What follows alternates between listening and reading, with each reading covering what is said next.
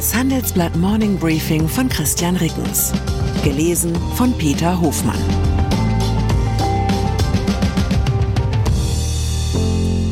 Guten Morgen allerseits. Heute ist Donnerstag, der 15. Juni 2023. Und das sind unsere Themen. Aufgeschoben. Fed lässt Leitzins stabil. EZB steht vor Erhöhung. Abgelehnt. FDP will um Nationalen Sicherheitsrat kämpfen. Angehoben.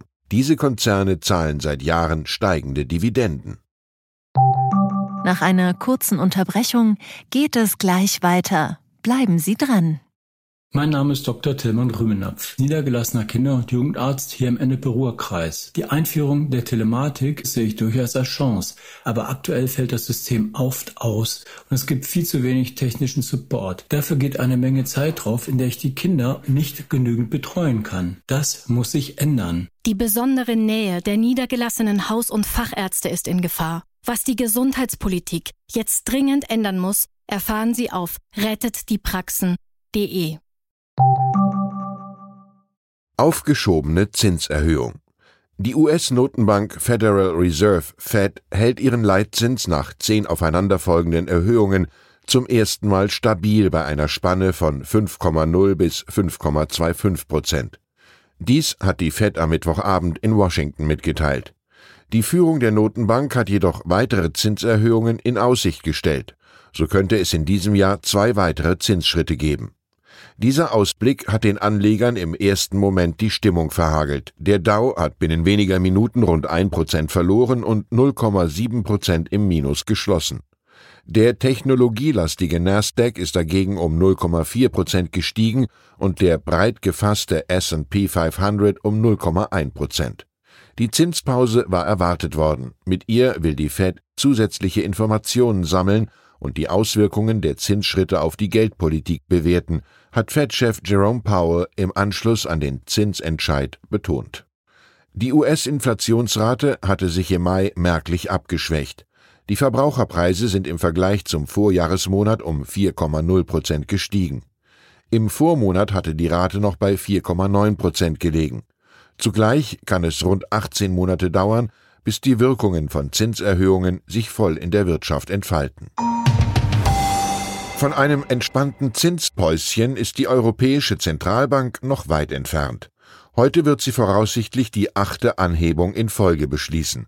Eine Zinserhöhung um 0,25 Prozentpunkte gilt als so gut wie sicher. Damit würde der an den Finanzmärkten maßgebliche Einlagensatz auf 3,5 Prozent steigen. Diesen Zins erhalten Banken für überschüssige Gelder, die sie bei der Notenbank parken. EZB-Chefin Christine Lagarde hatte jüngst vor dem Europaparlament betont, die EZB werde die Leitzinsen auf ein Niveau anheben, das die Wirtschaft ausreichend bremst, um die Inflation wieder auf zwei Prozent zu drücken. Im Mai hat sich der Preisdruck im Euroraum zwar etwas abgeschwächt, die Inflation lag mit 6,1 Prozent aber immer noch mehr als dreimal so hoch wie der Zielwert. Abgelehnter Sicherheitsrat wird der Nationale Sicherheitsrat für die Ampelkoalition zur sicherheitspolitischen Holzpelletheizung? Die FDP will die Entscheidung der Bundesregierung nicht hinnehmen, im Zuge der gestern vorgestellten nationalen Sicherheitsstrategie kein solches zentrales Koordinierungsgremium einzuführen.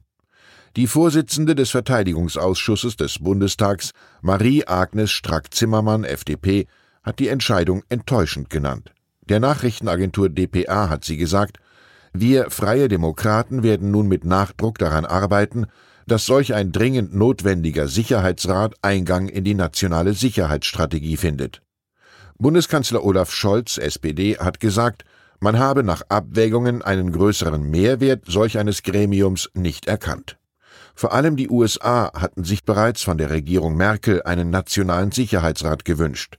Inzwischen ist auch die Union klar für ein solches Gremium, das außen- und sicherheitspolitische Entscheidungen koordiniert und in Krisenlagen die operative Steuerung übernimmt. Nach der heutigen Debatte im Bundestag soll die Sicherheitsstrategie zur weiteren Beratung an den Auswärtigen Ausschuss gehen. Um ein Gesetz im eigentlichen Sinne handelt es sich bei dem 74-seitigen Papier zwar nicht, und auch das öffentliche Erregungspotenzial dürfte deutlich geringer ausfallen als im Heizungsstreit, aber mal sehen, ob das Strucksche Gesetz auch in diesem Fall gilt. Kein Gesetz kommt aus dem Parlament so heraus, wie es eingebracht worden ist. USA Präsidentschaftskandidaten. Der republikanische Bürgermeister von Miami, Francis Suarez, reiht sich ins Feld der Bewerber seiner Partei um das Präsidentenamt ein. Der 45-Jährige hat am Mittwoch die notwendigen Unterlagen eingereicht. Er ist der bisher einzige Kandidat mit lateinamerikanischen Wurzeln. Suarez hatte in den vergangenen Jahren landesweite Aufmerksamkeit für seine Bemühungen auf sich gezogen, Tech-Unternehmen nach Miami zu locken. Nach eigenen Angaben bezieht er sein Gehalt in Bitcoin. Angehobene Dividenden. Unter den übrigen Bewohnern des Börsenwalds gilt der DAX bisweilen als gerne groß. Denn im Unterschied zu den meisten anderen internationalen Börsenbarometern werden in seine Entwicklung die Dividendenausschüttungen mit einbezogen.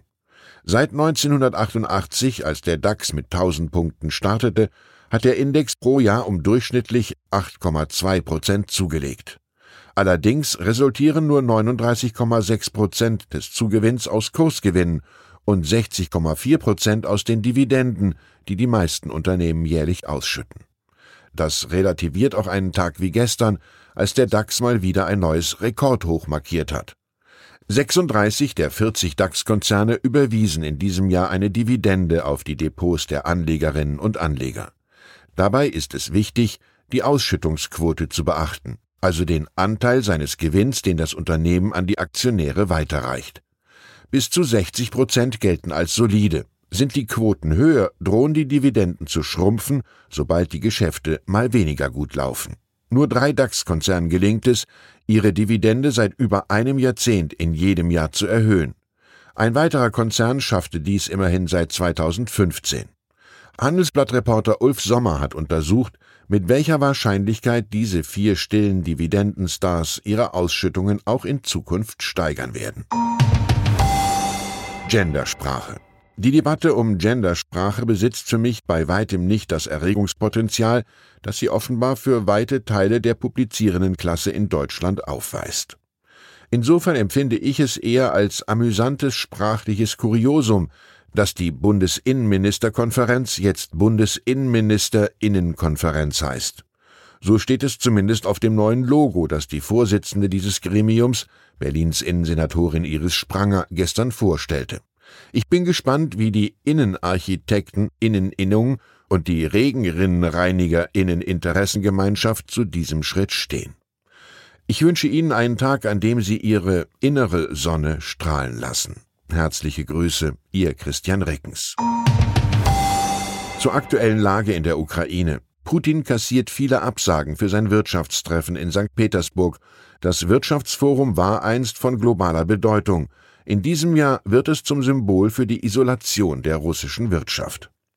Ukrainische Armee befreit von Russland besetztes Dorf. Wir haben sie aus Neskuchne verjagt, berichtete ein ukrainischer Soldat am Dienstag. Das Dorf im Südosten des Landes ist jedoch vollständig verwüstet. Russlands Präsident Putin versuchte unterdessen erneut, die Offensive der Ukraine kleinzureden. Weitere Nachrichten finden Sie fortlaufend auf handelsblatt.com/Ukraine. Ich bin Dr. Falk Stierkart und leite ein medizinisches Versorgungszentrum in Erlangen. Der Job als niedergelassener Arzt ist nicht unattraktiv, aber er scheitert oft schon an der Wurzel. Wenn unser Studiensystem nicht darauf ausgelegt ist, genug Ärzte in guter Qualität auszubilden, wie soll die medizinische Versorgung in Mittelfranken dann gedeckt sein? Die besondere Nähe der niedergelassenen Haus- und Fachärzte ist in Gefahr. Was die Gesundheitspolitik jetzt dringend ändern muss, erfahren Sie auf rettetdiepraxen.de. you